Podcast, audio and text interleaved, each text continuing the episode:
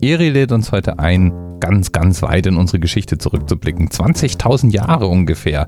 So lange beschäftigt sich die Menschheit nämlich nachgewiesenerweise schon mit der Messung von Zeit. Naja, wahrscheinlich sogar noch länger. Aber vor ungefähr 20.000 Jahren hat einer unserer Vorfahren ein Knochenstückchen benutzt, um Tage zu zählen. Sehr wahrscheinlich. Und das ist das älteste Beweisstück, das wir haben, dass wir überhaupt irgendwann mal damit angefangen haben, Zeit zu messen. Und das Zählen von Tagen war natürlich der einfachste erste Schritt, den man so gehen kann. Knapp 10.000 Jahre später entstanden dann Mondphasenkalender. Glaubt man zumindest. Mondförmige Gruben, in denen man mit Markierungen den jeweiligen Mondstand anbrachte. Was ich schon erstaunlich finde, ist, wie lange es anscheinend dann trotzdem dauerte, bis die ersten Sonnenuhren auftauchen. Ungefähr 3500 vor Christus war es dann soweit. Schon erstaunlich irgendwie. Vielleicht war es aber auch so, dass Menschen das schon länger gemacht haben und wir einfach nur kein Zeugnis davon überliefert bekommen haben. Im Jahr 1500 vor Christus war dann der Werkzeugkasten der Zeitmesser schon recht ausgefeilt. Da gab es zum Beispiel Wasseruhren. Da wurden zwei Krüge übereinander gestellt und der obere hatte ein kleines Loch, durch das eben nicht alles Wasser rausläuft, sondern immer nur eine bestimmte geringe Menge Wasser rausläuft. Und im unteren Krug wurden Markierungen angebracht, sodass man am Wasserstand erkennen konnte, wie viel Zeit denn nun vergangen war. Ähnliche Systeme gab es auch mit Sand oder man brannte Kerzen ab.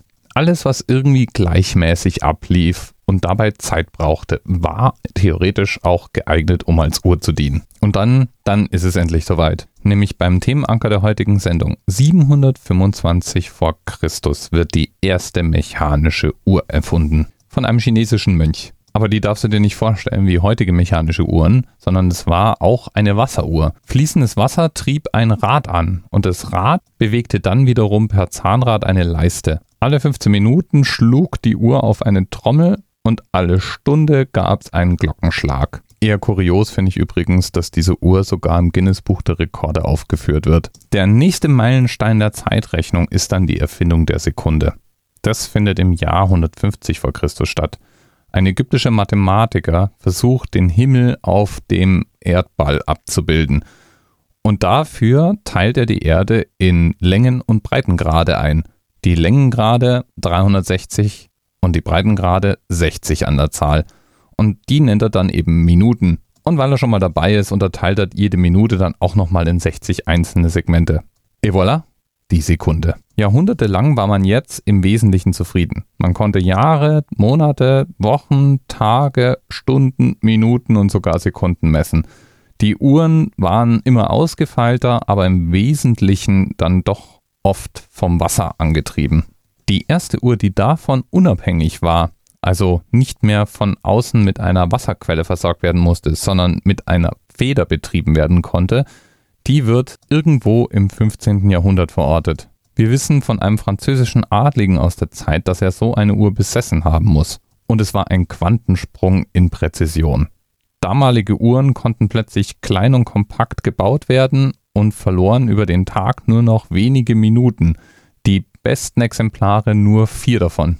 Was über den Tag einigermaßen präzise war, war aber dann für die einzelne Zeiteinheit trotzdem noch nicht ausreichend. Es war einfach so, dass zum Ende des Tages, wenn die Feder sich entsprechend ausgerollt hatte, die Sekunden plötzlich länger waren, als sie am Anfang des Tages gewesen waren. Das war dann speziell für die Astronomie ein Problem. Ein Problem, für das es dann im 17. Jahrhundert endlich eine Lösung gab. Die Pendeluhr. Mit so einer Uhr verlor man nur noch eine Minute pro Tag und die einzelnen Einheiten waren wesentlich präziser. Und die Präzision zu erhöhen, das war ab jetzt das Hauptthema derer, die neue Zeitmessungsmethoden einführten. Denn auch so ein Pendel wird natürlich über den Tag immer langsamer. Nicht weil es eine Feder ist, die sich entspannt, sondern weil natürlich die Schwerkraft auf das Pendel wirkt und mit der Zeit immer langsamer pendeln lässt. 1927 dann fand man in den Bell Laboratories Quarze, die mit einer wesentlich größeren Konsistenz schwangen. Von ein bis zwei Sekunden pro Tag wurde der Fehlerbalken dramatisch verschoben. Jetzt war es gerade mal eine Sekunde pro Jahr. Aber auch das ist immer noch unglaublich unpräzise, wenn man es mit Uhren vergleicht, wie sie 2001 möglich wurden. Da baute man dann die ersten optischen Uhren. Die liefen zwar nicht lange, immer nur so ein paar Tage, aber die arbeiteten mit einer Präzision, mit der ganz neue Messungen möglich wurden. In 150 Millionen Jahren würde so eine Uhr eine Sekunde falsch gehen.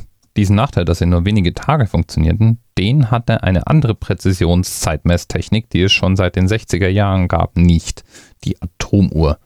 Über die Jahrzehnte entwickelte man immer verfeinertere Methoden, um die Schwingung von Atomen oder das Umschwingen von einzelnen Teilchen messen zu können.